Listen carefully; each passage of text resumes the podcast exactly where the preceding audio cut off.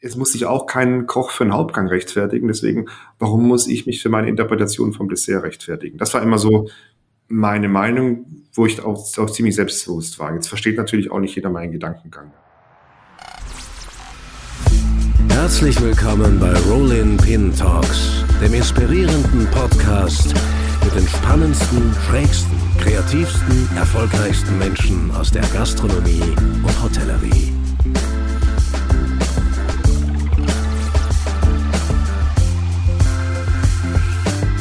Ja, herzlich willkommen zu einer neuen Folge Rolling Pin Talks. Unser heutiger Gast ist ohne Zweifel einer der besten, hochdekoriertesten und vor allem progressivsten Patissiers weltweit. 2016 eröffnete er das, was man eine Dessertbar nennt, das Coda in Berlin. Damals wurde er offiziell für verrückt erklärt. Heute hat seine Dessertbar zwei Michelin-Sterne und er selbst wurde im Juli von der World's 50 Best Jury zum Best Pastry Chef gekürt. Ich freue mich wirklich sehr, dass er uns heute verraten wird, was es mit einer Dessertbar wirklich auf sich hat und wie er das alles mit so viel Gegenwind auf die Beine gestellt hat. Herzlich willkommen, lieber René Frank. Ja, äh, vielen Dank für die Einladung. Ich freue mich auf unser Gespräch. Ja, René, also mein letzter Stand ist ja, dass es weltweit keine andere reine Dessertbar mit Michelin-Stern gibt. Überhaupt sind die Google-Suchergebnisse irgendwie, gelinde gesagt, ähm, sehr mau, wenn man den Begriff Dessertbar eingibt. Da kommt nicht wirklich viel. Also es ist ein Begriff, der selbst heute ähm, nicht allzu etabliert ist. Wie bist du denn damals, 2016, darauf gekommen? Ja, tatsächlich haben wir ja auch ähm, am Anfang auch uns immer überlegt, versteht man denn Dessertbar? Ähm, weil ja eben eine Bar halt eine Bar ist, wo es Getränke gibt und, ähm, und Dessertbar ist tatsächlich ähm, da auch der, der Riegel, der Dessertriegel oder eben dann eine Bar, wo es, des, wo es Desserts gibt, also ein Buffet. Mhm. So, das hat, das hat man im Internet gefunden. Ähm, aber wir waren ja auch so nicht, nicht ganz, also nicht, nicht, auch nicht die Ersten, die jetzt so ein Konzept gemacht äh, haben. Sicherlich äh, sind wir von Anfang an das Konzept auch ganz anders ähm, angegangen. Ähm, ja. es, es, es, also es gibt tatsächlich äh, in, in, in Frankreich in Courchevel das Saccara. Ähm, das ist ein Restaurant, das ist auch ein ganz anderes Konzept, eben tagsüber geöffnet. Also ähm, das ist so ein Konzept. Abends ist es auch ein anderes Sterne-Restaurant. Mittags ist es das Sakara. Da macht der Chefpatissier ähm, das und hat da auch ein, ähm, im Prinzip ein Dessertmenü. Ist ein ganz anderer Ansatz, aber die haben auch 2019 den ersten Stern bekommen und 2020 den zweiten Stern. Ich war leider noch nicht dort, habe das noch nicht geschafft, ähm, will das aber auch unbedingt machen. Ähm, wir treffen uns jetzt demnächst ähm, in Paris an der Veranstaltung. Mhm. Genau, aber ist auf jeden Fall auch ein sehr tolles Konzept. Und dann gibt es natürlich in Barcelona, das ähm, ist bei Sucre, das ist, würde ich sagen, bin ich der Meinung, dass die erste Dessertbar oder Dessertrestaurant ähm, war, dass es auch schon ähm, über 20 Jahre gibt. Mhm. Wir haben ja mhm. eine, eine Patisserieschule im, im, im Background, mhm. ähm, haben jetzt auch nochmal das, das Konzept zu einem, zu einem Chefstable so ähm, angepasst. Und dann natürlich auch ähm, kennt man Bill Goldfarb, ähm, der hatte ähm, auf Bali, äh, Entschuldigung, in, in New York hatte er zuerst sein, sein Room for Dessert, ähm, eine Dessertbar und hat die dann in Bali wieder aufgemacht. Ja. Und mhm. natürlich Singapur kennt man Jenny Wong. Ähm, es war eben so, 2013, als ich noch im Lavi gearbeitet habe, war ich in äh, Lugano auf einem Kongress Art and Pastry und hatte da ähm, Will Goldfarb getroffen und kennengelernt und wir waren dann da zusammen einen Auftritt ähm, und äh, waren dann unterwegs und haben halt, was man eben so macht, wenn halt zwei Patissiers zusammen sind, natürlich immer nur über ein Ding reden und das ist äh, über die Arbeit. Und ich war natürlich da wahnsinnig interessiert an seinem was er gemacht hat. Und er hatte damals gerade seinen Laden eben in New York zugemacht. Und ja. da habe ich gedacht, Mensch, genau das wäre es eigentlich, weil ich wollte halt schon immer ein eigenes Restaurant haben oder halt aufmachen. Ähm, und dadurch, dass ich mich im, Lavier einfach sehr auf die Patisserie konzentriert habe oder auf die, auf, auf Desserts eben, ja. dachte ich, Mensch, wenn, dann muss es jetzt halt einfach irgendwie ein Dessertrestaurant sein. So, das war ja. dann immer mein Traum. Und als ich dann mit, mit Will ähm, gesprochen habe, eben in Lugano, hat er zu mir gesagt, er würde alles nochmal machen, aber auf gar keinen Fall eine Dessertbar. Und es ist jetzt gut, dass das Ding äh, zu ist und er macht noch was anderes, weil es ist einfach wahnsinnig schwierig, ähm, eine größere Anzahl an Desserts und an Süßspeisen zu mhm. verkaufen in einem, in einem Restaurant oder in einer Bar. Und das mhm. ist ja gerade die Challenge. Herzhafte Speisen kann man einfach ohne Ende über den Tresen gehen lassen. Wenn die Gäste dazu was trinken und sowas, dann isst man auch immer wieder was dazu. Aber beim Süßen ist natürlich irgendwann Schluss so. Und ich habe mir halt gedacht, so Mensch, ja, ähm, das ist schon irgendwo schwierig, aber ich bin einfach auch ein Mensch, ich suche mir immer gerne schwierige Aufgaben raus und ähm, mag Herausforderungen. Und dann habe ich gedacht, okay, ähm, aber trotzdem halte ich daran fest und möchte das irgendwann mal machen. Und dann ja. hat sich die Situation ergeben, als ich durch einen Zufall meinen, meinen ähm, ähm, jetzigen und auch heute noch einen äh, Geschäftspartner kennengelernt habe, Oliver Bischoff. Äh, wir haben uns damals wirklich, das war ein, ein, ein Zufall getroffen über Bekannte ähm, ähm, von uns, also über seinen Geschäfts-, seinen Geschäftspartner aus, aus, aus, aus einer anderen Unternehmung und ein Freund von mir, die haben sich bei einem Start-up-Event hier in, in, Berlin getroffen und so haben wir von unserer gegenseitigen Idee erfahren. Mhm. Und dann habe ich mir gedacht, Mensch, dann haben wir Olli getroffen, wir sind ein paar Tage ähm, zusammen nach, nach Paris, haben da uns ein bisschen kennengelernt und dann haben wir gesagt, okay, führt kein Weg dran vorbei. Wir müssen jetzt einfach das zusammen machen. Ja. Äh, man findet sonst nicht einfach jemand, der auch so verrückt ist und sagt, hey, die Nein, Welt braucht ein, die Welt braucht eine Dessertbar. So, ja, genau. Ja. Dachte, diese Person treffe ich nie wieder, deswegen wir machen das jetzt sofort. Also ja. es war eigentlich so ähm, im Prinzip ähm, ähm, eben ein Blind Date und man hat gesagt, so, ähm, wir machen das zusammen. Lass mal, ja. ja. Genau, das, das war im Dezember 2015, also November, Dezember 2015, genau. Mhm. Und dann mhm. haben wir ähm, ähm, im ähm, Juli, August 2016 dann äh, das Coda aufgemacht. Ja, ähm, ich glaube, es gilt jetzt noch, ähm, eine, eine kleine terminologische Spitzfindigkeit aufzuklären. Äh, ich habe jetzt vorhin äh, das Wort Dessert-Restaurant äh, erwähnt. Du hast jetzt dezidiert von einer Dessert-Bar gesprochen. Ähm, das heißt, Dessert-Bar war der ursprüngliche Plan, richtig? Genau, genau. Also weil es war auch damals so, ähm, ich habe immer in der Sternegastronomie gearbeitet, auch zuletzt im, im Lavi äh, mit Thomas Bühner. Ähm, Drei Sterne. Sterne. Genau. genau. War auch super. Ich war dort sechs Jahre, sechs Jahre Chefpatissier. Das war meine beste Zeit. Ähm, irgendwie wusste ich, okay, ich ähm, kann auch nicht immer mein ganzes Leben lang als, als Patissier so ähm, in, in, der, in der Ecke von der, von der Küche arbeiten. Mhm. Und ich habe auch irgendwie das Gefühl gehabt, so, mh, hm, ich will irgendwie raus aus der Sternegastronomie. Ähm, irgendwie was, was, was lockeres, casual, aber trotzdem mit dem gleichen Anspruch arbeiten. Und ähm, mhm. da habe ich mir gedacht, das wollen wir machen. Und das soll eben kein Restaurant sein, sondern eine, eine Bar. Ja, mhm. äh, wo man eben Dessert isst. Das, das war uns auch so ein bisschen unklar, was es genau wird, weil woher soll man das auch wissen? Man weiß nicht, was möglich ist. Dass wir, eigentlich, uns eigentlich war das auch, das war, ich merke gerade, das war unbewusst, glaube ich, meine Frage. War euch überhaupt klar, was das genau sein soll, das Ding? Du sagst nein.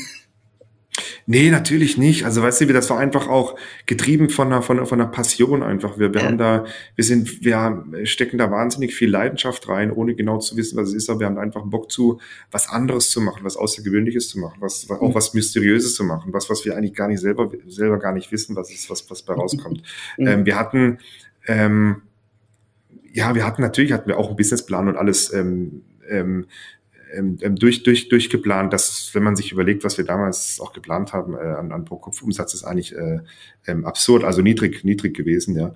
Ähm, das, ähm, aber, das aber irgendwo sehr, haben, sehr erfrischend, das zu hören, weil äh, oft ist es ja genau das Gegenteil, was. Äh, ja, tatsächlich, genau, genau. Ja. Aber natürlich auch mit dem, wir haben ja, bei uns war klar, okay, das ist, äh, Fokus ist Getränke und Desserts, man kann einen Gang bestellen, man kann zwei, drei Gänge bestellen, so, es ist alles alles irgendwie offen gewesen. Man wollten ja auch mhm. viel ausprobieren. Wir sind auch da bewusst natürlich, haben wir jetzt nicht gesagt, hey, wir brauchen jetzt die beste Lage in Berlin und gehen hier jetzt in äh, ähm, irgendwo hin, wo auch die Mieten hoch sind, sondern wir haben uns bewusst gesagt, wir suchen uns das äh, irgendein Loch raus und machen da halt diese Bar rein. Und das haben wir auch so gemacht. Es ist bis heute noch ein Loch von außen. Man ja. erkennt ja auch gar nichts. Ähm, ist, ähm, mitten in Berlin-Neukölln, muss man sagen, ja, inmitten. Ja, also, ja, also mit, mit, mit nicht tatsächlich. Es ist einfach so ein kleiner Zipfel, der nach Kreuzberg reinragt ja. ist. Man nennt es auch ähm, Kreuzköln.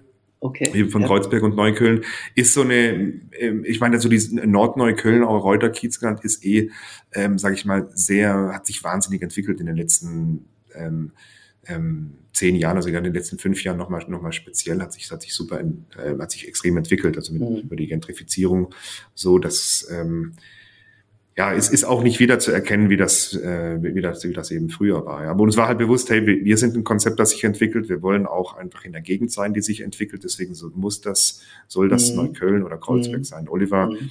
war damals auch schon äh, über, über zehn oder zwölf Jahre in, in Berlin. Er kannte sich in Berlin auch besser aus. Er hat gesagt, ja, das muss eben Köln, Kreuzberg sein. Hat auch die Location damals dann gefunden und ähm, ja, Location wird lustigerweise, muss man kurz dazu sagen, in der Rezeption immer auch sehr prominent mit erwähnt. So dieses jetzt zwei Sterne Restaurant, was da in einer Gegend ist, äh, in der zumindest früher hauptsächlich Dönerbuden und, und, und so waren. Äh, das, äh, die Leute, das, das imponiert ganz vielen äh, Leuten oder vorrangig Journalisten zumindest. Ja, ja, also die Dönerbuden gibt's ja heute überall noch. Mhm. Ähm, aber trotzdem, da, da, es hat sich halt ähm, auch, es gibt in der in, in Neukölln mittlerweile wahnsinnig viele einfach handwerklich arbeitende Bäckereien, kleine Shops, kleine Läden, mittlerweile sehr, sehr, sehr viel gute kleine Restaurants, die findet man sonst in Berlin gar nicht so. Neukölln ist wahnsinnig hip und angesagt. Mhm. Ähm, sehr viele kleine ähm, ähm, Kaffeeläden. Ähm, natürlich Dönerläden noch nach wie vor. Es ist sehr, sehr multikulti. Man hört eigentlich nur Englisch und alle möglichen Sprachen auf, auf der Straße. Mhm. Ist auch ein bisschen dreckig so, mhm. ähm, klar, aber das gehört halt auch so ein bisschen ein bisschen dazu. Ja. Mhm. Und äh, wir konnten da einfach von Anfang an unser Ding machen. Da hat sich niemand interessiert. Also ist auch heute noch so in Berlin. Du kannst einfach, du kannst auf die Straße rausgehen mit einem rosa Tütü ja. ähm, und ähm, kannst da einmal einen, einen Ringeltanz machen. Das interessiert einfach niemanden. Und das ist auch so, wenn du bei uns die Nachbarn gegenüber fragst, da weiß niemand, was wir machen. Ja. Ähm, ist auch gut so. Das erkennt man auch nicht von außen. Wir haben das von Anfang an haben wir ähm, da auch relativ viel investiert. Ähm, Oliver ähm, ähm, hat ja das, das ganze Interior ähm, Design ähm, auch, auch gemacht. Mhm. Ähm, und das ist halt, du stehst außen vor, vor dieser schwarzen, jetzt auch komplett mit Graffiti vollgesprühten Fassade und kommst dann rein und bist in einer ganz anderen Welt. Mhm. Und wir haben einfach das, wo wir gesagt haben, wo wir am meisten sparen können, wo es am wenigsten auffällt, ist einfach die Fassade. Wir sind ja eh ein Abendkonzept. Die Leute sitzen drin und gucken ja von draußen den Laden nicht an. Ja. Ähm, und ja. ähm, deswegen haben wir draußen nie was gemacht und deswegen sieht das auch so aus, wie es ist. Das ist ein riesengroßes äh, rot-blaues, obszönes äh, Graffiti. Ich will mhm. das jetzt hier nicht sagen, was, was auf dem Graffiti steht, ähm, aber das sieht dann jeder, wenn er, wenn er mal zu uns kommt. Äh, das ist aber auch alles so ähm, äh, natürlich entstanden und, und nicht irgendwie gewollt oder so. Und das ist eben authentisch und das, das, das finde ich auch das, das Schöne dran. So wie der, wie der ganze Laden. Wir haben nie gesagt, wir wollen jetzt irgendwie ein, zwei Sterne oder, oder irgendwie sowas. Das hat sich ja. alles so ergeben ja. und das kam alles so einfach zur richtigen Zeit dann, wenn es kommen sollte. Also Dessertbar, das heißt, ähm, du hast gesagt, ich, Patissier, werde filigrade Desserts servieren, ähm, dazu schöne Getränke, Weine, Schaumweine etc. Und das alles in einem Casual-Konzept. Mehr wusstest du nicht. Genau, ich habe immer schon so ähm, wie das eben in der Gastronomie ist, ähm, eine Neigung zu ähm, auch ähm, Getränken halt gehabt, vor allen Dingen ähm, Cocktails, das mich immer wahnsinnig interessiert. Ich bin auch da vor Jahren, damals auch bevor ich das Coda aufgemacht habe, auch an die Barschule, mhm. habe da ähm, auch ähm, einfach einen Kurs zum Bartender gemacht. Also ich, ich, ich bin jetzt kein Bartender, aber ich wollte trotzdem das einfach wissen, mhm. wie funktioniert die Bar, wie funktionieren Drinks, ähm, was gibt es da für Drinks und sowas, einfach so ein bisschen den Background der, der Bar mhm. verstehen. Mhm. Und ähm, ich habe früher immer schon versucht so Desserts, ich meine, das hat man ja, das war ja auch mal ein, ein, ein Trend einfach, dass man ähm, Desserts gemacht hat mit den Geschmäckern so von, von Cocktails, also mit mhm. den Geschmacksbildern von Cocktails. Und das war natürlich auch eine Sache, was ich wahnsinnig toll fand, einfach äh, Spiritosen noch mehr mit in ähm, Desserts zu verarbeiten und, und einfach auch ähm, ähm, Desserts so den, den, den, den Geschmack von Cocktails zu geben oder sich auch daran zu orientieren. So habe ich mhm. damals auch in La Vie ein Klassiker war damals die Fluffy Duck, was so ein kleines Quietscheähnchen war, ja, das ich, ja, ich ja. damals ähm, 2012 oder 13 ähm, ähm, kreiert. Das war eben äh, angelehnt an den, an den Cocktail, der heißt Fluffy Duck. Genau, und da haben wir eben damit den Zutaten von dem Cocktail dieses Entchen da ähm, so, so kreiert. Und das war eigentlich so auch mit eine ne, ne Idee, das eben so, so zu machen. Das heißt, das so, so Cocktails und, und, und ähm, Drinks miteinander zu verschmelzen. Ja, ja das, das war, war, auch so ein bisschen die Idee am Anfang. Genau. Ja, also daher von dieser Vorstellung, von diesem Vorhaben kam jetzt mal der Begriff Bar. Ich glaube, was genau, jetzt ja. mindestens genauso interessant ist, ist dich zu fragen, was genau du denn unter Desserts vielleicht damals verstanden hast ähm, und vielleicht heute auch verstehst. Ich weiß nicht, hat sich das geändert, den Verständnis eines Desserts in diesen äh, sechs Jahren? Ähm, aber was war damals dein Verständnis von Dessert? Ja, im, im, Prinzip das Dessert ist halt ganz einfach zu, zu sagen in ein paar Worten, der süße Abschluss von einem Menü, das ist es ja auch. Ich meine, da kommt der Name ja auch her. Das Dessert kommt von Desservir, das ist mhm. aus dem Französischen. Ähm, und ähm, nach einer klassischen Menüfolge wird eben der Teller, äh, Entschuldigung, nicht der Teller, der, der Tisch desserviert, also komplett abgeräumt. Und dann wird diese Speise, diese süße Speise, was man danach isst, eben aufgetischt. Und daher der Name Dessert von Desservieren. Ja. Mhm. Ähm, so, das ist bisschen so der, der, der klassische Ursprung vom Dessert. Und das war auch so, daran haben wir uns auch, auch, auch orientiert. Natürlich ist das Ganze sehr dehnbar. Ähm, wir haben das, das Coda, da kommt auch der Name vom Coda her. Als Coda bezeichnet man den ähm, Ausklang eines Musikstücks. Das kommt aus der italienischen Musiksprache. So, das, das, das Coda, das ist so der, der, der Schweif, eben der Ausklang. So wie das klassische Dessert auch der Ausklang eines Menüs ist. Daher kommt mhm. eben unser, unser Name. Wir wussten auch, es wird sich einfach alles so ein bisschen am, am, am, am Coda, also an dem, an dem Dessert aufhängen. Ja. Ähm, und dann haben wir das natürlich weiter, weiterentwickelt. Ja. Und, und damals war stark der Fokus, okay, wir machen Desserts. Wir haben ja gesagt, wir machen experimentelle Desserts, die sonst gerade aus der Spitzengastronomie, der Spitzenpatisserie im Restaurant bekannt sind und mhm. wollen das runterbrechen, für jeden zugänglich machen. Also mhm. die experimentelle Patisserie für jeden zugänglich machen.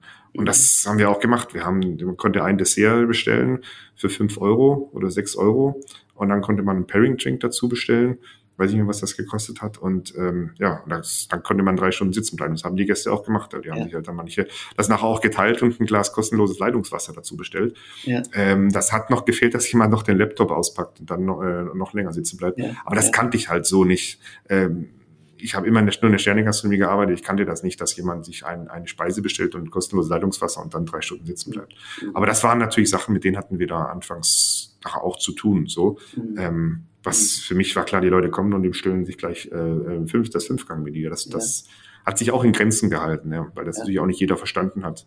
Genau, ich glaube, das ist ja auch das, das, das Faszinierende an dem Ganzen. Ähm, wenn ich höre, fünf Gänge Desserts, dann sage ich ja, Moment mal, wie soll ich denn das schaffen? Fünf Gänge Dessert. Also erster Gang eine äh, Schwarzwälder Torte, die zweite, der zweite Gang ist eine Crème Brûlée und der dritte Gang eine Il Flottant, so was, was. Genau, genau, ja. Das ist es ja nicht und das war es ja auch nicht. Genau, genau. Also wir haben eben auch, aber ich muss ehrlich sagen, wir haben uns einfach nie Gedanken drüber gemacht, weil wir haben auch gewusst, okay, komm, wir gehen jetzt dann nach Berlin. Berlin ist sowieso super hungrig, die ganze Szene, die Presse, ähm, auf neue Konzepte. Das heißt, man macht da was Neues auf, da kriegt man erstmal die Aufmerksamkeit. Ja. Wir mhm. haben auch tatsächlich nie irgendwelche PR ähm, gemacht ähm, wir, wir, haben es auch immer geheim gehalten. Ich habe nie jemandem irgendwas gesagt, was wir genau machen, weil ich es einfach auch selber nicht genau wusste. Ähm, und dann war das auch so, wir wussten, wir wussten, okay, wir werden jetzt äh, Pressemitteilung rausschicken. Wir haben ewig, muss ich auch sagen, wir haben ewig an einem Pressetext gearbeitet. Äh, dass da haben drei unterschiedliche Schreiber dran, dran gearbeitet, weil wir einfach nie richtig darstellen konnten, was wir eigentlich. Also wir wussten es, ich wusste es schon, mhm. ähm, dass ähm, so äh, vom, vom Gefühl einfach her. Ich habe immer ein Gefühl in dem, was ich mache und immer so eine Vision von mir, aber ich, ich kann das dann auch nicht in Worte fassen oder jemandem richtig so erklären. Ich habe einfach immer das im Gefühl gehabt, ja. ähm, was ich mache und was ich da entwickeln will. So und dann ähm, hatten wir ähm, ähm, war ich natürlich auch in Kontakt und damals auch mit dem mit dem Kontakt ähm, äh, mit, mit dem Rolling Pin. Und ähm, dann gab es da gleich ein Interview, das ähm, war mit dem damaligen ähm, Chefredakteur. Mhm. Und ähm, da haben wir dann habe ich denen ein bisschen was erzählt, was wir machen. Und dann haben wir ausgemacht, dass er noch ein bisschen wartet mit der Veröffentlichung. Aber das ging dann glaub, ein paar Minuten, dann war das nachher irgendwo online, so dass das mhm. Coda eröffnet. Ja, und das war auch der erste Artikel, den es über uns gab. Und dann Tatsächlich. Ja, ja, genau, genau. Also ja. ich bin im Nachhinein bin ich da natürlich sehr dankbar. Ich habe mich damals extrem drüber aufgeregt, weil wir natürlich genau ausgemacht haben, ja. ähm, dass das noch nicht veröffentlicht wird oder so. Ja, ja, ja, Klar. Aber mittlerweile kenne ich den Rolling Pin ja auch besser, genau. ähm, nee, das, das war natürlich super. Das war der erste Artikel, das war ein super, ähm, ähm, der Bernhard hat das äh, geschrieben, genau, das war ein super, super ja. Artikel und daraufhin ging dann die Welle los. Dann hat die, die, die Berliner Presse ist drauf angesprungen, alle. Ähm, das, das, das ging viral auch im Internet. Und das, das war super, ja. Das ist halt der, der, der äh, Patissier aus dem Drei-Sterne-Laden macht jetzt hier eine Dessertbar in, in Berlin ja. auf. Ja. Das war super. Wir haben auch wirklich, wir mussten gar nichts machen. Wir hatten zum Glück ähm, gerade auch zu dem Zeitpunkt irgendwie angefangen mit einer Agentur, wo wir gedacht haben, okay, wir müssen irgendwie was machen. Die hatten, da haben wir aber kein PR gemacht, sondern einfach, die haben gesagt, hey, ihr braucht so eine digitale Pressemappe. Wir so, mhm. weiß nicht, was das ist, digitale Pressemappe irgendwie, aber lass uns das machen.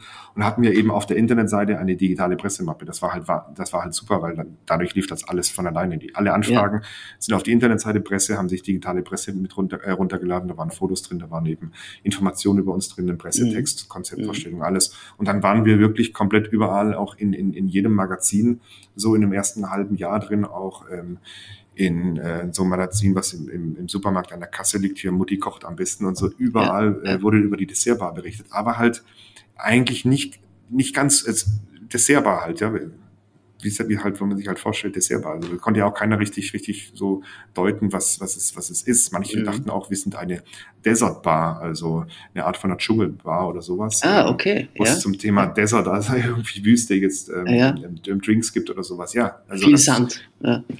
genau, richtig, genau. Sex on the Beach. Mhm. Genau. Ähm, das Genau, also das, da war einfach immer extremer Erklärungsbedarf da, klar. Und das war auch immer so ein bisschen die, die, die, diese Schwierigkeit. Und dann haben wir auch gemerkt, okay, wir müssen aber den Leuten erklären, was sie machen sollen. Dann haben wir gesagt, wir gehen jetzt einfach irgendwo hin, esst abends, kommt dann zu uns ein Essdessert. Okay.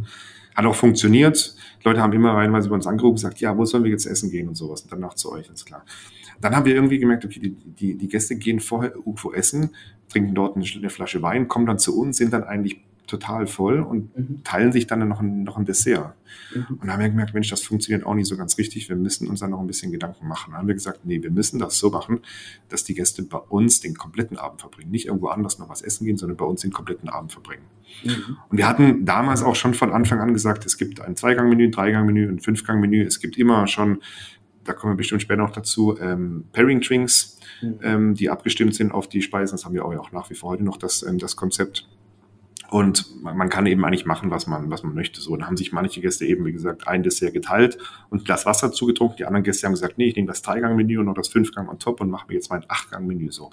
Das waren die Gäste, die halt richtig Bock hatten. Und dann haben wir gesagt, ja, genau, wir müssen, ähm, das muss ein Dinner sein, was wir anbieten. Das soll nicht einfach Dessert sein, sondern es muss ein Dinner sein. Mhm. Und äh, das, da haben wir dann angefangen zu sagen, bei uns gibt's Dessert Dining. Ja. Mhm. Weil wir gemerkt haben, wir können nicht die Gäste erst woanders hinschicken, Geld ausgeben und dann kommen die zu uns, haben ihr ganzes Geld ausgegeben und haben auch keinen Hunger mehr. Das macht ja, keinen Sinn. Ja, ja.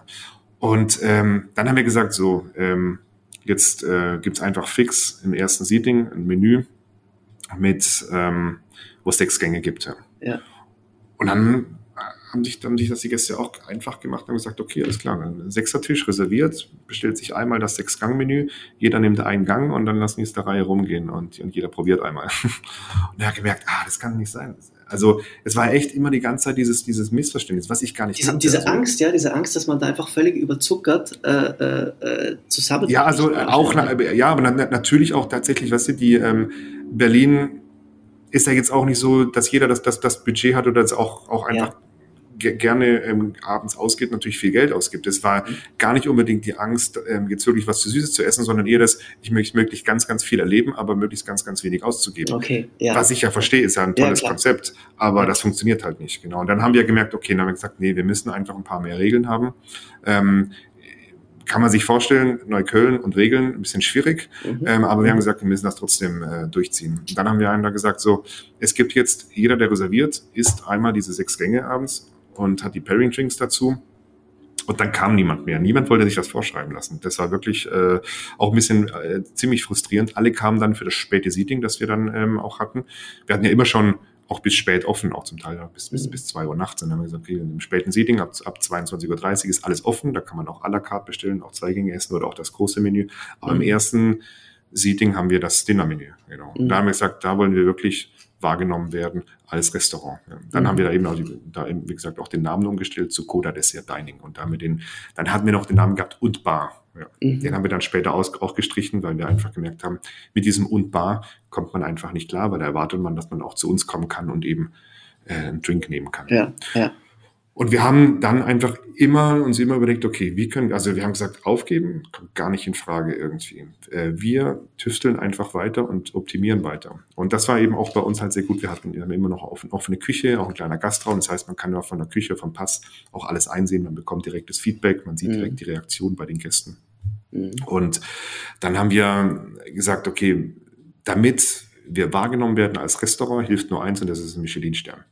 Mhm. Und dann haben wir uns zusammengesetzt und haben gesagt, so, und wir arbeiten jetzt daran, dass wir ähm, einen Michelin-Stern bekommen. Haben dann einfach ein paar Sachen umgestellt. Ähm, einfach gesagt, okay, wenn das, wenn das, wenn, wenn das Menü, was wir servieren, ähm, gleichzusetzen ist mit einem Dinnermenü. Warum soll man denn auch für ein Dessertrestaurant oder für eine, damals ja irgendwie immer noch so Dessertbar, ja. warum soll man nicht auch einen Stern für bekommen? Also ähm, irgendwo ja. wusste ich halt auch, ich war ja auch ein halbes Jahr in Japan, habe da in, in, in, auch im, im, im Zwei-Sterne-Sushi-Restaurant ähm, ähm, Praktikum gemacht. Ich wusste auch, also mit ähm, bisschen warmem Reis und kalten Fisch drauf, kann man auch ein, zwei, drei Sterne bekommen. Ist auch kein klassisches Menü.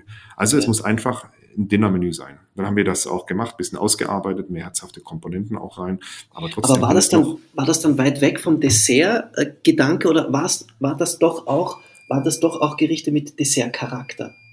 Natürlich, das ist das auch heute noch. Also es ist ja irgendwo eine Interpretation vom Dessert natürlich mhm. ähm, in den Kontext gesetzt. Man isst halt damals noch sechs Gänge, heute sieben Gänge und die sind einfach aufeinander abgestimmt, dass das trotzdem noch, ähm, was Kriterien angeht, ähm, Dessert ist. Mhm.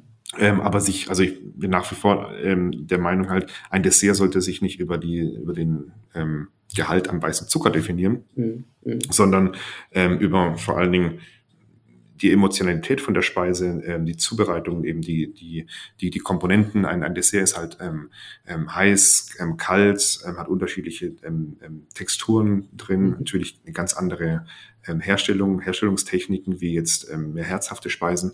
Ähm, aber am Ende, am Ende kann es doch nicht sein, dass jetzt nur der, der Gehalt von dem weißen Zucker über eine Speise entscheidet, ob es Dessert ist oder nicht. Mhm. Weil ähm, mhm. dann sind auch, dann ist auch viele Vorspeisen, die es irgendwo in anderen Restaurants gibt oder die es ähm, ähm, früher vor allen Dingen, also als noch viel Stoffleber verarbeitet hat, mhm. waren ja zum Teil Vorspeisen auch süßer als ja. jetzt äh, ja. manche Desserts. Genau. Das heißt, ich finde einfach, der Zuckergehalt oder die Süße von der Speise macht doch nicht das Dessert aus. Mhm. Und mhm. das ist, mhm. das ist vor allen Dingen, klar, die Technik, die Zubereitung, ich finde gerade der emotionale Teil, ähm, das Dessert einfach, finde ich, stärker ähm, einem an, an Kindheit erinnert als jede andere Speise. Ich meine, mhm. Omas Wurstgulasch ruft auch Kindheitserinnerungen vor, klar, mhm. aber ich finde jetzt, ähm, ähm, gerade Süßspeisen ähm, haben doch eine, eine stärkere ähm, ähm, ähm Verbindung ja. zu, zur Kindheit und, und einfach zu, zu die, die man einfach hat, zu dem, dem wo man, wo man mit Erlebnissen ähm, mhm. äh, verbindet. Ja. Mhm. Genau. Also, Auf jeden Fall. das war der Rahmen so ein wenig. Das war das, der Zugang zu, zum, zur Terminologie vom Dessert. Genau, genau, genau. Und dann, dann genau, und dann auf jeden Fall war das so, ähm, um nochmal darauf zurückzukommen, wir hatten dann, das war, kam halt gerade zur richtigen Zeit, ähm, 2016 aufgemacht, 2019 kam dann der erste Stern, genau. Und das kam auch plötzlich, ähm, das war auch, auch super äh, emotional, weil das halt wirklich, also da haben wir, ich habe halt gedacht, hey, das muss jetzt kommen, weil wir brauchen das auch, dass wir einfach endlich wahrgenommen werden als Restaurant. Das hat dann auch so funktioniert. Der erste Stern kam mhm. und ähm, damit war dann das auch geschafft, dass unser Konzept im ersten Seating einfach auch angenommen wurde. Dann war es tatsächlich umgedreht. Alle wollten, alle Gäste wollten im ersten Konzept, also im, ersten Seating kommen auf das große Menü. Keiner wollte ähm, für das späte Seating kommen. Ne? Und dann haben wir es da auch ein bisschen angepasst und gesagt, okay, dann machen wir halt à la carte gar nicht mehr, sondern wir machen jetzt nur noch ähm, Menü. Dann gab es damals eben sechs Gänge im ersten Seating, vier Gänge im zweiten. Heute sind das eben sieben Gänge im ersten Seating und fünf Gänge im zweiten Seating. Mhm. Genau. Mhm. Und ab da haben wir gemerkt, okay, das Ganze macht doch irgendwo Sinn. Ja. Mhm. Und da, da, natürlich hat man immer, immer zu kämpfen. Wir hatten auch damals ähm, dann zu kämpfen, wenn ich irgendwo einen Vortrag gehalten habe. Ich will es auch das nicht sagen, welcher, welcher Vortrag ähm, das war. Ähm, das war damals in der, in der Schweiz, wo ich auf der Bühne ein bisschen auf die Schippe genommen wurde, ähm, wie ich das finde, dass der Missionar sich jetzt daran bereichert, ähm, dass so ein ausgefallenes Konzept wie das Coda einen Michelin-Stern bekommt. Also dass jetzt der Michelin dadurch extreme Aufmerksamkeit bekommt und so. Das fand ich dann schon ziemlich hart, weil ich dann, jetzt haben wir es endlich geschafft, jetzt muss ich mich auch noch rechtfertigen. Ja, ähm, dafür, ja, seltsam. Dass, dass, dass so ein Konzept wie das, wie, wie, wie das Coda ähm, da äh, einen, einen Stern bekommen kann, genau. Mhm. Diese, so, so, solche Kommentare oder Fragen oder sowas haben sich dann erübrigt, als dann vor allen Dingen das Jahr drauf, schon 2020, der zweite Stern kam. Mhm. Genau. Mhm. Da ähm, haben dann auch Kritiker gemerkt, okay, ist vielleicht, ist vielleicht doch was, was, was dahinter, was da passiert. Mhm. Du hast jetzt vorhin, du hast es vorhin kurz angeschnitten, ähm, die, die Getränkebegleitung. Was war da der Zugang und inwiefern hat der sich äh, verändert? Genau, das war eben, für mich war immer klar irgendwie, wenn, wenn wir ein Dessertkonzept machen, dann ähm, ist das nicht ein Kaffee-Kuchen-Konzept, also tagsüber, wo man jetzt wirklich halt Kaffee, Tee, sowas dafür zu trinken, sondern das muss richtig Spaß machen. Ähm, das muss vor allen Dingen Atmosphäre sein. Ähm, und das muss abends sein. Und abends trinkt man jetzt nicht Kaffee, Tee, sondern dann trinkt man halt Alkohol. Ähm, und in den in, in klassischen Desserts hat Alkohol immer schon eine Rolle gespielt. Also wenn man Heute ist es jetzt nicht mehr ganz so extrem, aber früher, wenn man irgendwo in eine Patisserie reingelaufen ist, gerade in der Küche oder sowas, gab es immer einen großen Schnapsschrank, wo alles Mögliche ähm, ähm, drinsteht. Ja, ähm, ja. So diese klassischen Spiritosen, mit denen man backt und Desserts macht und Pralinen macht und so. Mhm. Da war für mich klar, genau, so wie Krebsset oder Baba auch Rum oder sowas, mhm. ähm, ist ja immer mit, mit Alkohol ähm, zubereitet. Da war für mich mhm. klar, dass der, das, das, das, das perfekte Match zu Desserts ist Alkohol. Ne? Also mhm. tatsächlich hat es auch immer ganz gut zu mir gepasst. Mhm. Ähm, ähm, und deswegen habe ich gedacht, wir machen Drinks ähm, dazu. Und ähm, da war noch nicht klar, okay, setzt der Drink zuerst da oder die Speise zuerst, das war noch ein bisschen offen. Es hat sich dann nachher schnell auch so ähm, ergeben, dass wir gesagt haben, okay, es ist das Dessert da und wir machen einen abgestimmten Drink dazu. Wir hatten natürlich auch, ich hatte damals eigentlich null Ahnung von, ähm, äh, von Wein, deswegen habe ich gedacht, okay, ähm, ich kann mich jetzt nicht einfach so mit Wein beschäftigen. Wir haben auch keinen Sommelier, leisten können wir uns das erst recht nicht. Mhm wir machen eben unsere eigenen Drinks, unsere eigenen Pairing-Drinks und, und so war das schon immer die Idee, dass äh, einfach Zutaten, die jetzt nicht im Dessert sind, in den Drink kommen und der Drink halt einfach zum Teil die, die Aromen widerspiegeln oder das Dessert eben ergänzt, dass es einfach so ist, wie die, wie die Soße an, einem, an einem Salat oder an einem Gericht, gibt's halt den mhm. abgestimmten Drink dazu. Und das haben wir auch heute noch natürlich ein bisschen mehr ausgearbeitet, haben da auch genau unser System und unsere Auswahl an Zutaten, ähm, wie wir das machen. Aber ich kannte mich eben immer schon mit Drinks besser aus wie mit Wein, weil ich ja. natürlich auch immer mehr, mehr, mehr äh, Drinks eher getrunken habe als Wein früher. Heute ist das anders, anders, aber damals ähm, ähm, war das so. Und ich ja eben auch den Bar-Background hatte. Also ich habe halt die Bar mehr verstanden als jetzt ähm, Weine. Mhm, mhm, Und da ist mir das auch, auch, auch leicht gefallen. Da war ich dann auch richtig heiß drauf, ähm, die Drinks dazu dazu kreieren. Ja. Ihr habt aber jetzt ja wirklich eine dezidierte Weinkarte auch. Also Wein ist ja doch auch ein sehr präsentes Thema bei euch. Genau, wie ich eben schon gesagt habe, heute interessiere ich mich mehr für Wein als für, für früher, genau. Ja. Ähm, nee, das ist, ist so, ähm, man, wir haben ja immer bei allem geguckt, was können wir mehr machen, wie können wir einen Schritt weitergehen. Ähm, und das war natürlich die Weinkarte, ähm, gehört auch dazu. Wir müssen das nicht, das ist natürlich irgendwo auch was Tolles. Ähm, man weiß das tatsächlich ähm, ähm, auch gar nicht so. Wir sind das auch immer wieder am Ausarbeiten. Wir haben jetzt vom Gold Mio auch eben ähm, die das, das Emblem da bekommen ähm, aus der gewöhnliche Weinkarte äh, noch mhm. mit dazu. Wir haben da ähm, so 300, über 300 Positionen, was jetzt okay. für uns viel ist, aber jetzt für ein Restaurant sonst jetzt auch nicht so viel ist. Ja, ähm, damit ja. mit dem Fokus eben ähm, auf ähm, Schaumweine, vor allen Dingen äh, Champagner, äh, mhm. äh, Sake haben wir eine, eine große Auswahl und vor allen Dingen Rieslinge eben. Wir haben mhm. auch, wir haben auch andere Rebsorten, wir haben auch ein bisschen ganz wenig Rotwein drauf, aber der Fokus ist eben Schaumwein, ähm, Sake und Riesling. Genau. Riesling mhm. natürlich sehr viel von der Mosel, auch sehr viel Rest, ähm, Restsüße, war ein Kabinett, Feinherb, mhm. so in der mhm. Richtung, alles mit einer guten Jahrgangstiefe. Mhm. Da haben wir, ähm, haben wir einfach sehr viel, auch, auch sehr viel Zeit rein, in, ähm, rein investiert, das Ganze aus, auszuarbeiten. Und äh, da hatten wir mhm. auch immer schon unser letzter ähm, im, im Sommelier, der jetzt heute nicht bei uns ist, Pascal Kunert, hat mich da eben auch ähm, sehr tatkräftig unterstützt, nicht nur, nicht nur beim Trinken. Ähm, ähm, sondern natürlich auch eben bei der Weinauswahl, vor allem mit, mit, mit der Beratung. Da bin ich ihm auch, auch ähm, noch sehr, sehr dankbar mhm. ähm, für, der eben gesagt hat, die Weinkarte muss bei euch in unserem Restaurant Fokus Kabinett äh, sein. Das ja. als Koch Gleise irgendwo auch im Nachhinein sage ich auch logisch, aber als Koch trotzdem äh, war das für mich nicht klar. Und das mhm. Mosel, dann habe ich auch in die Mosel gefahren, habe mir da in, in, drei Tagen 14 Weingüter ähm, ähm, angeguckt ja. und habe hab dann eben auch die Weinkarte so ausgebaut. Und wir haben, und das ist auch was Besonderes, wo, wo wir eigentlich auch ähm, sagen schon ein bisschen stolz draus sind. Als wir den zweiten Stern bekommen haben, haben wir keinen Sommelier gehabt, wir haben keinen Restaurantleiter gehabt, wir haben eigentlich kein Service-Team gehabt, äh, wir haben keinen Bartender gehabt, haben alles Köche gemacht, die tagsüber in der Küche gearbeitet haben ja, ja. und ähm, abends eben die Bar gemacht haben und, den, und im Gastraum die Speisen serviert haben. Ja. Und Oliver, mein Geschäftspartner, saß tagsüber im Büro und abends ähm, hat er im Service ähm, äh, mitgemacht. Ja. Ja. Und, und dann, als wir den zweiten Stern bekommen haben, da war ja dann auch der, der Lockdown, zwei Wochen später haben wir dann gesagt, so, das geht nicht mehr. Ich kann auch nicht mehr die ganzen äh, Weine machen und die Drinks kriegen. Wir brauchen jetzt ein komplettes Service-Team, Sommelier, Bartender. Und dann haben wir so das Team aufgestockt. Mhm. Äh, du hast vorhin aber gesagt, das konntet ihr euch am Anfang nicht leisten.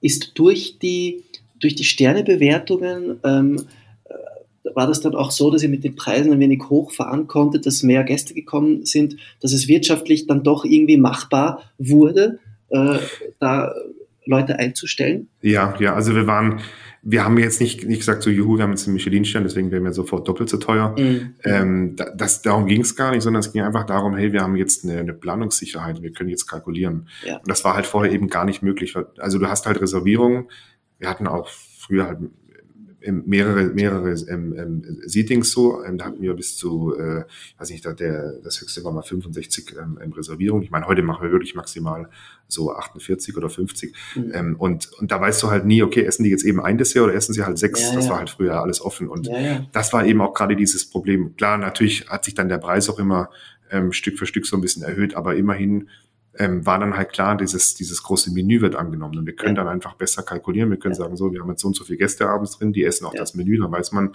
pro Kopf hat man schon so und so einen Umsatz. Ja, dann absolut. konnten wir einfach ganz, ganz anders kalkulieren. Das war vor allen Dingen wichtig. Also Stern war nicht wichtig für mein Ego, überhaupt nicht. Mhm. Ähm, vorher waren meine Desserts ja drei Sterne wert, plötzlich waren sie nur noch ein Stern wert. Mhm. Ähm, mhm. nee, äh, Quatsch, aber das, ähm, das ist natürlich für das Konzept gewesen und einfach für, äh, für, für das, dass, ähm, dass wir damit einfach das war einfach wie so ein Stempel. So, mhm, mhm äh, mhm. okay, das ist ein Restaurant und, und, und, und da isst man jetzt das. Und das ist auch klar, natürlich, sobald so ein, äh, irgendein Restaurant einen Stern hat oder sowas oder, oder auch zwei oder drei, dann macht man sich jetzt nicht so Gedanken, das stellt er sich in Frage, sondern sagt, ja, ich gehe jetzt dahin und äh, ja. das ist das Konzept da und das ähm, mache ich jetzt so. Ja. Genau dafür sind ja die Kids auch da, muss man ja auch sagen. Das ist ja genau, genau. dieser Sinn und genau. Zweck eines Kids. Genau. Ja. ja, ja. Und das ist eben auch für uns war das, das war einfach wichtig für das, für das, für das Konzept. Ist so. Ich meine, es gibt andere Restaurants, ab, absolut äh, verstehe ich auch, die sagen, hey, äh, wenn wir einen Stern bekommen, das schadet uns, uns eher. Wenn das jetzt ein Casual-Konzept ist, mit Sicherheit, weil dann so eine Schwellenangst entsteht. Mhm. Aber wir haben natürlich auch Gäste gebraucht, die in die Sterne-Gastronomie gehen, die das verstehen, was wir machen und auch wertschätzen. Mhm. Und das ist auch ein Punkt, was ich,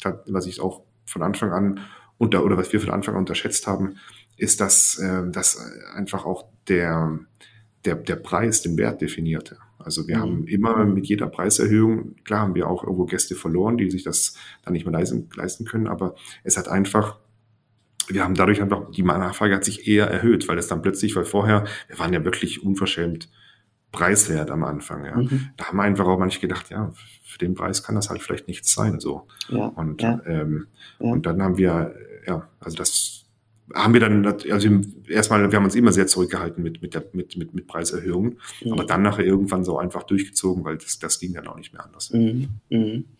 Ähm, ihr seid dann eben auf das Sieben-Gänge-Menü gegangen. Habt ihr da ähm, viel Leute, die da zum ersten Mal kommen und sich denken, okay, ich habe keine Ahnung, was mich erwartet. Und du hast jetzt gesagt, eben auch, also ihr habt ja eben diese offene Küche und kriegt ja auch immer sehr viel direktes Feedback. Was, wie ist denn das Feedback so, seit, seit ihr die, die sieben Gänge habt?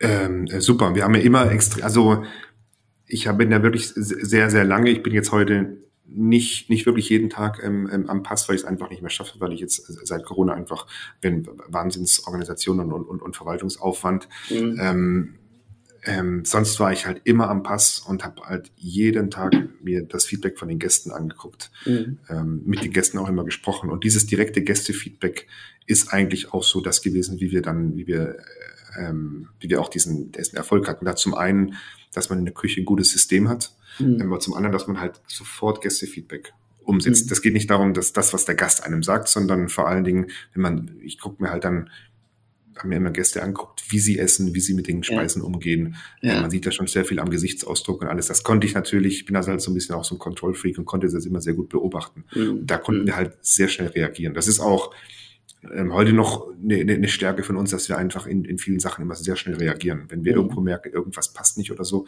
das heißt auch jetzt im Team oder eben auf dem Teller oder sowas, dann reagieren wir immer sehr schnell. Und das haben wir da auch immer gemacht. Und so haben wir dieses Konzept eben ausgearbeitet. Immer mit, nee, wir ziehen nicht einfach irgendwas durch oder machen halt irgendwas so, sondern gucken, dass eben, dass das einfach auch funktioniert. Ja. Mhm. Ich meine, wenn man sich so die Speisekarte anschaut, die Gänge, da ist äh, von gelber Tomate mit Kichererbsen und Zitronen bis hin über äh, eine Raclette-Waffel mit Kimchi und Joghurt. Ähm, das, es mutet, man fragt sich, ist das jetzt ein Dessert, ist das kein Dessert? Wo, wo, sie, wo was sind bei dir dann so die Elemente, die daraus dann doch ein Dessert machen?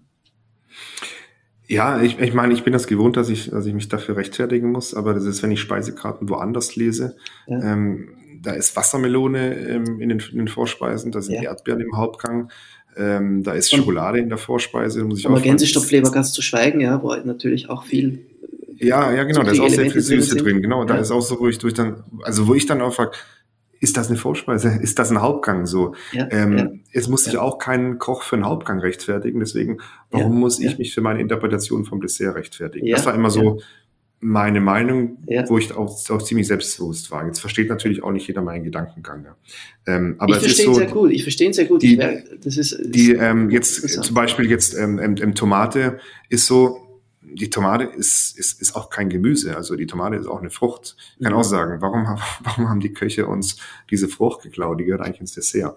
Ähm, nee, es ist nicht, aber eignet sich trotzdem sehr gut fürs Dessert. Und es gibt halt, wenn man sich halt ein bisschen umguckt, es, ähm, ähm, es gibt halt in, in, in zum Beispiel in, in Korea gibt's ähm, auch klassisches Dessert mit, mit Tomate ähm, gemacht. Es gibt in mhm. ähm, Italien, ähm, Griechenland, ähm, ähm, Türkei Desserts mit Aubergine. Ja. Also gerade ja. in Italien ähm, Melanzani al Chocolate. Ja.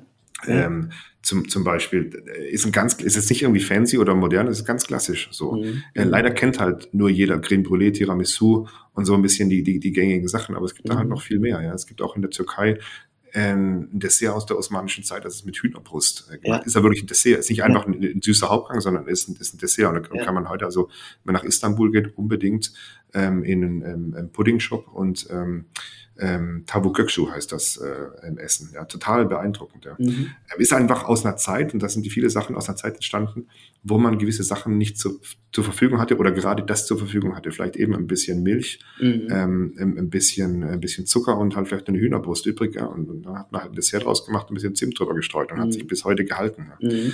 Ähm, genau. Und das ist so, ähm, ich kann ja nichts dafür, dass ähm, viele Gäste nur Tiramisu, Erdbeereis und Creme Brûlée kennen ja, und das ja. als Dessert, ja, äh, das für die Dessert ist. Es gibt einfach noch viele andere Sachen. Ja.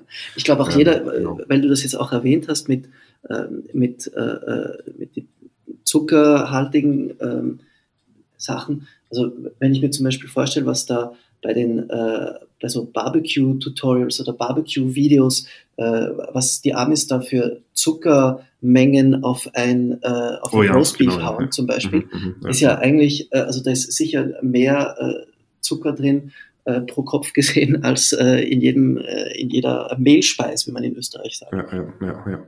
Aber na, natürlich, also ich meine, ich, ich, ich will jetzt auch nicht, ich kann jetzt auch nicht sagen und das will ich auch nicht, alle müssen Dessert machen, so wie wir das machen. Bei uns ist das Dessert, muss man ganz wichtig immer im Kontext sehen. Einmal ist das jetzt eine Süßspeise, die jetzt in der Konditorei, in der Konditorei hergestellt wird und für nachmittags zum Essen ist, oder ist das jetzt ein Dessert wie bei uns in einem ganzen Sieben-Gang-Menü, wo es eben mhm. auch mal eine herzhafte Komponente drin gibt? Ist das jetzt ein Dessert, was am Mittags ist, ähm, ähm, wo man ähm, vielleicht nur drei Gänge hatte oder ist es ja. abends in, in, in, einem, in, einem, großen Menü so, das kommt immer ähm, drauf an, das, das muss man eben ähm, mit berücksichtigen. Und bei uns ist natürlich einfach weniger Zucker drin, weil man sieben Gänge ähm, isst. Mhm. Und ähm, genau, das ähm, deswegen, das funktioniert nicht, wenn man bei uns jetzt einen Gang rausnimmt und den woanders in ein anderes Menü, Menü reinpackt. Ja. Habt ihr oder kochst du überhaupt mit äh, mit raffiniertem Zucker? Ist da überhaupt irgendwo raffinierter Zucker?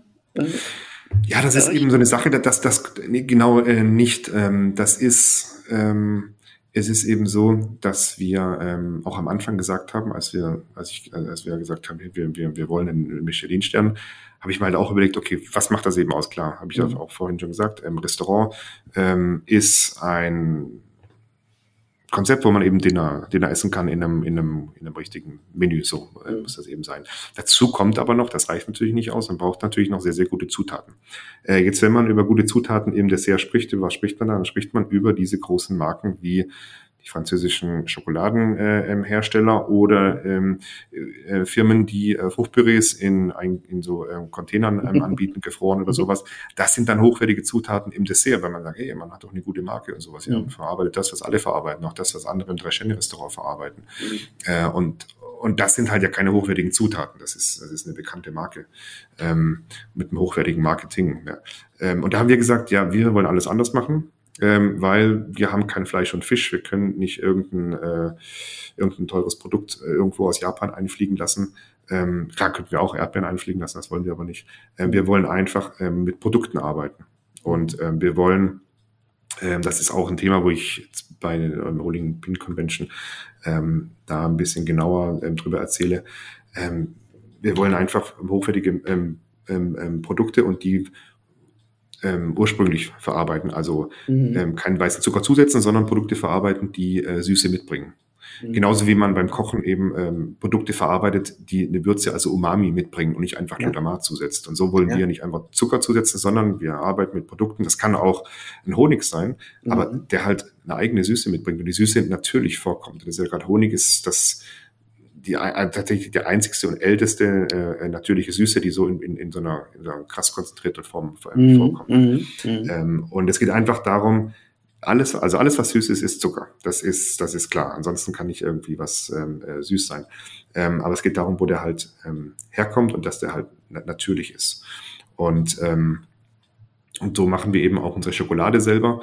Mit dem Grund, dass wir sagen, okay, in der Schokolade ist halt, da kam es auch her, ist halt weißer Zucker drin oder selbst Ja. auch ähm, ähm, ähm, weißer Rohrzucker. Ja. Äh, wir wollen das selber machen. Außerdem wollen wir mit Kakaobohnen arbeiten. Wir wollen genau wissen, wo die Kakaobohnen herkommen. Wir wollen die selber rüsten, weil wir wollen die vielleicht jetzt, dass die genau die, den und den Geschmack haben. Deswegen wollen wir es selber kontrollieren. Hat ja auch ein bisschen was mit meinem, meinem Kontroll, äh, ähm, ähm, ähm, Wahn. äh, Wahnsinn zu tun, genau. äh, einfach, ja, und aber der Ansatz war einfach, Sachen anders zu machen. Wir wollen nicht, Ja. ähm, wir wollen nicht ähm, ein ein Marketing einkaufen von einem, von einem Schokoladenhersteller, sondern wir wollen Kakaobohnen einkaufen. Das ist genauso, man will nicht, wenn man Kartoffelpüree macht, nicht ein Pulver einkaufen des anderen, sondern man will die Kartoffel selber schälen und dann Mhm. ein Püree machen. Man will sich damit auseinandersetzen, was für eine Kartoffelsorte ist das, also um den Vergleich zu bringen jetzt aus der herzhaften Küche. Und so will ich eben auch mit einem Produkt arbeiten. Das ist nämlich die Kakaobohne. Und das habe ich auch erst kapiert, als ich, das ist jetzt auch schon ähm, ähm, acht Jahre her, im Ecuador und Peru war, ähm, Kleinbauern ähm, ähm, besucht habe und da gemerkt habe, hey, eine Kakaobohne ist ja wirklich was ganz anderes wie die Schokolade, die man im Beutel kennt. Mhm. Und das ist eben sowas. Heutzutage hinterfragt man das mehr. Früher hat es doch kein einziger Patissier oder Koch oder Konditor irgendwie mal hinterfragt. Ja. Ja. Was ist denn Schokolade eigentlich? Wie wird das hergestellt? Ähm, für jeden war so, nee, das ist ein Tabuthema. Schokolade äh, überlege ich gar nicht erst, wo das herkommt oder, oder, oder wer die Kakaobohnen erntet und ähm, die kommt einfach aus der Tüte fertig. Mhm. Oder, oder, oder die kommt von, von der und der Firma. So, das wurde ja damals auch einfach aufs Menü geschrieben. Das ist heute jetzt ein bisschen anders, ja. Mhm. Und da habe ich einfach gemerkt, Kakao hat Charakter, auch Ecken und Kanten. Und das ist das, was ich auch im Dessert ähm, auf dem Teller auch zeigen will. Mhm. Ähm, und das ist auch was, was ich eben essen will. Ich will nicht eine Tafelschokolade haben, die ich in zwei Minuten inhalieren kann, sondern ich will ein Produkt haben, das ich schmecken kann. Ja. Und wo ich weiß, wo ich weiß, wo das, wo das herkommt. Ja. Ja. Und ähm, so haben wir dann angefangen und haben gesagt, okay, jetzt gucken wir mal, wie kann ich vielleicht einfach Schokolade selber machen. Dann haben wir gesagt, okay, wir nehmen jetzt einfach ein paar Kakaobohnen, schälen die und schmeißen die mal in den Mixer rein. Das haben wir auch gemacht, Mhm. hat auch funktioniert. Haben wir die zehn Minuten im Mixer laufen gelassen, haben wir dann nach zwei Wochen auch einen neuen Mixer kaufen müssen, aber es hat funktioniert. Wir haben damit ähm, äh, Schokolade hergestellt. Die war auch, auch sehr fein, also es funktioniert ähm, tatsächlich, gerade wenn man jetzt auch die ähm, schon geschälten Kakaobohnen ähm, schon kauft, ähm, so, so, so Nips, schmeißt die in, in den Mhm. Mixer, geht auch nicht mit jedem Mixer, ich will jetzt hier keine Schleichwerbung machen. Mhm. Äh, es geht vor allen Dingen gut mit dem Mixer, der äh, auch für, wo die Staubsauger sehr bekannt sind. Mhm. Ähm, nur den muss man auch irgendwann neu kaufen. Aber damit Ja. kann man das zehn Minuten laufen lassen, hat man eine sehr feine, hundertprozentige Kakaomasse. Da kann man auch Zucker zugeben und sowas. Das, das funktioniert auf jeden Fall sehr gut. So Ja. haben wir angefangen. Damit haben wir Schokoladenmus gemacht, Schokoladencreme, Eis, alles, alles Mögliche. Und dann haben wir irgendwann gesagt, okay, äh, wir kaufen jetzt mal äh, so ein, so ein ähm, Steinwalze. Das ist noch ein bisschen günstiger als dieser Mixer. Mhm. Das geht nicht so schnell kaputt. Und seitdem, das ist jetzt, ja, fünf, äh, seit fünf Jahren machen wir das, sind wir da auch komplett unabhängig ähm, und machen unsere eigene Schokolade, alles äh, selber. Mittlerweile ja, ja, auch ja. Ähm, Milchpulver selber, wo wir eben ähm, ähm, Quark von einem, von einem kleinen Hof aus Brandenburg eben selber trocknen Mhm. und damit dann ähm, ein Milchpulver ähm, machen, sozusagen Quarkpulver und damit eben auch Milchschokolade machen und so. Mhm. Das ist ganz, ganz spannend. Also wir, wir verzichten einfach und deswegen auch keinen weißen Zucker auf industriell verarbeitete Produkte. Das Ja. ist so im, Ja. im anderen Restaurant möchte man auch nicht irgendwie ähm, ein Stück Fleisch vorgegart schon fertig sous vide kaufen und das nur noch auf den, auf den Grill legen, sondern man Mhm. arbeitet auch mit dem Rohprodukt. Und so wollen Mhm. wir einfach auch mit Mhm. dem Rohprodukt arbeiten. Und das ist auch das, äh, wo wir ein oder zwei Sterne für bekommen haben. Nicht, dass wir irgendwelche ähm, ähm, fancy Sachen auf den, auf den Teller legen, ja. ähm, sondern weil wir eben mit den Produkten arbeiten, so einfach einen ganz anderen Ansatz haben. Natürlich sind die Sachen auch anders. Ähm, das ist mhm. ja auch gerade das, was wir wollen, denn es ist sonst, wenn einfach jeder Patissier auf der ganzen Welt mit den, mit den vorgegebenen Rezepten arbeitet von den, von den großen Firmen, äh, mit der gleichen Schokolade arbeitet, mit dem gleichen Fruchtpüree arbeitet und eben, wie gesagt, mit den gleichen Rezepten kommt. Am Ende nimmt jeder noch eine bisschen andere Silikonform, aber es kommt das Gleiche, das Gleiche mhm. bei raus. Mhm. Und jeder nimmt halt die Silikonform, die angesagt ist und noch die Garnitur, die angesagt ist. Am Ende kommt, egal wo ich bin, ob in Berlin, in, in, in, in Paris oder in Tokio, es kommt immer irgendwo das, das, das fast das Gleiche raus, weil ja. jeder die gleichen ja. Sachen nimmt. Und, und das ist halt in der Küche nicht so. Da hat jeder andere ähm, Grundprodukte und verarbeitet die nochmal anders. Ja. Mhm. Und mhm. das war halt der Ansatz, wo wir gesagt haben, wir müssen die Sachen anders machen. Wir wollen wir wollen Desserts so machen, wie, wie man Vorspeise und Hauptgerichte mm, äh, so, oder wir sehen die einfach auf dem gleichen Level wie Vorspeise und Hauptgerichte. Ja. Hast du das Gefühl, dass ähm, die, die Rolle, die Figur des Patissiers äh, sich stark gewandelt hat in den letzten, sagen wir, 10, 20 Jahren? Ähm, oder eher nicht im Sinne von, ist da zu wenig Bewegung im Spiel im Gegensatz zu den Köchen? Wie siehst du das? Ja, also natürlich Parisiers ähm, ist so, haben dann irgendwann mal gemerkt oder in der Küche gemerkt, dass äh, man als Patisier auch nicht so viel Perspektive äh, hat. Dadurch sind Patisiers auch rar geworden. Und immer alles, was sich rar macht, bekommt der Aufmerksamkeit. Mhm. Das ist mit allen so. Das ist auch mit Tierarten, die aussterben oder so. Mhm. Bekommen meistens erst dann eine Aufmerksamkeit, die richtige, wenn sie ausgestorben sind. Mhm. Und so ist äh, das Gleiche wird auch mit dem, mit dem, mit dem Service ähm, ähm, passieren. Da gab es früher nicht so die Aufmerksamkeit. Jetzt, wo er rar wird, gibt es mehr Aufmerksamkeit für, ja. für den Service. Ja. ja. Und ähm, das ist zum einen natürlich, hat man gemerkt, okay, Patisserie ist mehr als nur einfach irgendwie was Süßes auf den Teller legen. Ähm, aber zum anderen natürlich hat man gemerkt, hey, ähm, wenn man jetzt wirklich die ganze Zeit, wenn die ganze Zeit immer die Köche Desserts machen, dann äh, kommt da, ist es auch nicht, auch nicht viel besser, deswegen man braucht schon, man braucht schon, schon, schon, schon mhm. ja. Mhm. Ja, äh, natürlich, und das wird jetzt auch mehr, man muss auch, muss, man muss auch wirklich dazu sagen, äh, Instagram oder gerade Social Media hat halt sehr viel dazu beigetragen, dass die äh, Patisserie so bekannt ist, aber allerdings gerade die visuelle, visuell geprägte Patisserie hat halt sehr viel dazu beigetragen. Also kunterbunte Macarons ähm, und, und, und Schaustücke, so, ähm, ja. was jetzt was jetzt ja nicht, nicht Patisserie ist, was auch nicht durch den Magen geht, was uns auch, was ich jetzt auch nicht ähm, besonders toll finde, aber das ist halt das, was Patisserie und Patissiers auch ähm, vor allen Dingen in der Social Media bekannt gemacht hat. Ja. Ähm, was, das, was irgendwo schade ist, weil halt, weil beim, bei, bei der Patisserie kommt es immer auf Farben drauf an, immer ja. auf bunte Farben, die natürlich zugegeben werden. Ich, ich wollte gerade sagen, also ja. ist das nicht auch so ein wenig Segen und Fluch, dieser, ähm, dieser, äh, ja, dieser dieser Hype auf, auf Plattformen wie zum Beispiel im Instagram, äh, wo man dann da diese wunderbar roten äh, Gelee-Überzüge, Erdbeer-Gelee-Überzüge auf den großen Torten sieht und diesen, weiß ich nicht, also äh, wir kennen ja alle diese, diese Videos und diese Fotos, schaut unheimlich lecker und, und, und toll aus, aber ähm, engt das nicht ein wenig die Vorstellung von Patisserie ein? Auf jeden Fall, ja. Aber es ist halt immer, man ist ja irgendwo immer ein bisschen, oder der Betrachter ist immer ein bisschen sensationsgeil. Das heißt, es muss halt immer was passieren, was man, was man eben nicht kennt. Und ähm, ja. immer was, muss halt immer was zu bewundern sein. Ja. ja und so gibt's auch ja eben die TV-Formate, wo ich auch ähm, ja mitgemacht habe als, als, ähm, als Juror, wo halt eben das, das Visuelle im, im, im Vordergrund steht. Das ist irgendwo ähm, auch, auch schade, dass natürlich auch dass bei Social Media so eine extreme Aufmerksamkeit bekommt und es nicht tatsächlich richtig um das Produkt geht. Mhm. Ähm, aber das ist, denke ich mal, wird sich jetzt, das, das geht auch von alleine. Ich meine, Trends kommen ähm, und gehen. Das war ja ganz, ganz früh natürlich ein, ein, ein extremer Trend und angesagt, wo es, wo es noch ganz viele Wettbewerbe gab, wo man Schaustücke gemacht hat mhm. und so. Dann ähm, heute ist das natürlich, geht das ethisch einfach auch nicht mehr, dass man da jetzt irgendwie ähm, ähm, ein großes Schokoladenschaustück äh, bastelt, das jeder anguckt, dann schmeißt man es nachher weg. Es mhm. geht ja auch nicht anders, man kann es ja nachher auch nicht mehr essen. Mhm. Gerade aus hygienischen Gründen ähm, ähm, auch nicht. Und das wird auch wieder ein bisschen vorbei sein. Das ist jetzt auch gerade Fernsehen, es gibt eben auch ähm, in, ähm, bei den äh, äh, äh, also im Streamen gibt es ja solche alle möglichen Sendungen, wo es eben auch gerade um, um so Schaustücke geht und sowas. Das ist mhm. ja gerade wahnsinnig angesagt. Aber das wird eben auch wieder gehen und es wird ähm, auch mehr Desserts geben oder vor allen Dingen Patisserie, wo man hinterfragt, was man da einfach ja. ähm, verarbeitet. Das habe ich ja. vor, vor fünf Jahren ähm, mir, mir schon gesagt, dass das kommen wird. Es, es kommt langsam, Stück für Stück, aber es ist natürlich schon auch mehr und mehr wichtig, was dann einfach im Dessert verarbeitet ist. Ansonsten beim Frühstück ist es schon so, da muss es ein Bio-Ei sein. Beim Dessert darf es immer noch das Tetra-Ei sein. Ja, ja. Aber das, das, das wandelt sich auch. Man hat es auch geschafft, einfach die Schokolade zu hinterfragen, da auch ein bisschen mehr dazu zu sagen zur Schokolade. Es reicht jetzt nicht mehr, dass man einfach nur sagt, das ist jetzt hier eine Bitterschokolade, sondern da gehört ein bisschen mehr dazu. Das braucht einfach auch ein bisschen Zeit und das, das entwickelt, entwickelt sich ja. Und natürlich, man hat gemerkt, dass man einfach nicht mehr so viel Dessert essen kann, ähm, wenn man sich nicht mehr so viel bewegt.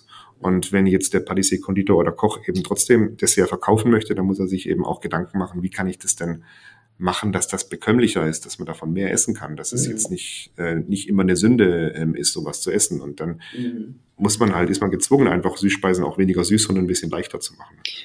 Geht es in die Richtung, hast du das Gefühl, also dass ähm, in der Patisserie ähm, die Speisen einerseits ein wenig in Zukunft jetzt bekömmlicher sein werden und andererseits das, was du vorhin erwähnt hast, diese ja, Produktqualität, auch diese Transparenz, so diese Schokolade muss halt, es darf halt nicht mehr irgendeine Schokolade sein, so wie beim Fleisch will der Kunde, der Gast dann auch wissen, ähm, woher kommt also wie wurde das verarbeitet. Ist das so ein wenig der Trend, den du siehst in der Patisserie?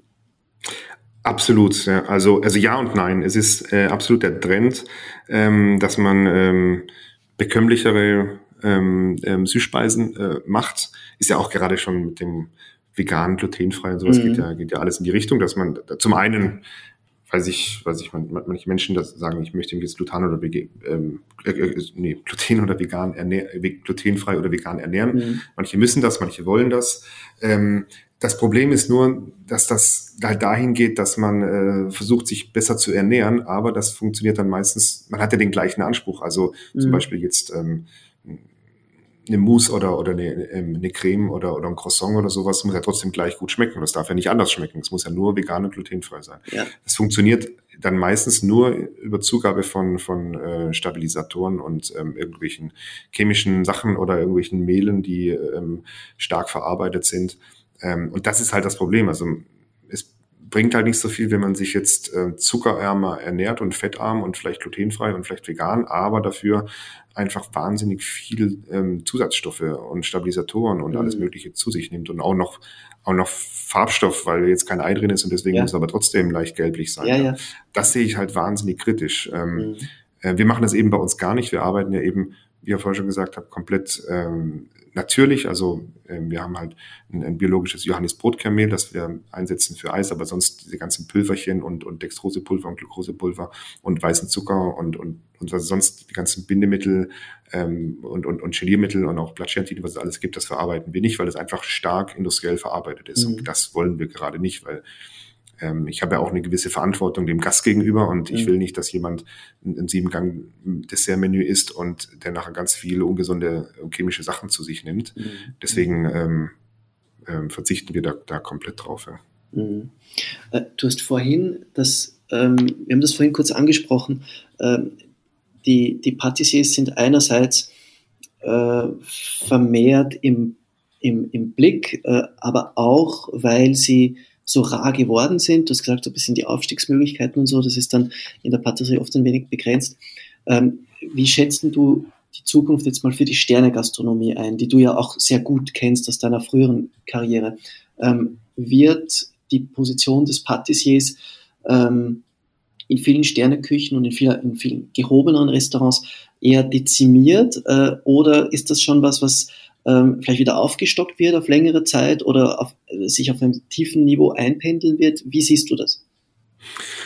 Ja, es hat sich das natürlich so ergeben, äh, dadurch, dass Patissiers rar geworden sind, weil es ist eben so, es, Patissiers wurde selten eine Perspektive irgendwie ähm, gegeben. Das heißt, sie sind dann irgendwie im Restaurant, also sind entweder ein Koch oder ein Konditor, der halt dann zum Restaurant-Patissier mutiert ist, mhm. ähm, irgendwo in der Ecke arbeitet und selten selten hat sich, oder wenige Köche ähm, ähm, haben dem Patissier einfach dann auch die Bühne gelassen, mhm. die sie, die sie eigentlich, die, die, die sie verdienen. Ich, ich hatte die, ähm, die Chance, Thomas Bühner, als ich ähm, bei ihm Lavie gearbeitet habe, nie gesagt, das Dessert ist von ihm, sondern gesagt, hier, das Dessert ist eben von René Frank. Und das habe ich wahnsinnig geschätzt. So hatte ich mhm. einfach auch, bin ich auch lange dort geblieben und hatte die Möglichkeit, mich einfach auch ähm, zu, zu entwickeln. Und das würde ich mir halt noch mehr wünschen von Köchen. Also ich meine, man kann sich nicht wundern, wenn der Patissier dann äh, weggeht und sagt jetzt, äh, mache ich irgendwo was anderes oder arbeite mhm. dann doch als Koch, weil man einfach merkt, hey, ich habe keine Chance, mich irgendwie zu beweisen, weil der Koch lässt mich einfach nicht an, an sich vorbei. Mhm. Und ähm, dann haben viele auch gemerkt, okay, ich, ich brauche halt keinen kein Patissier, weil ähm,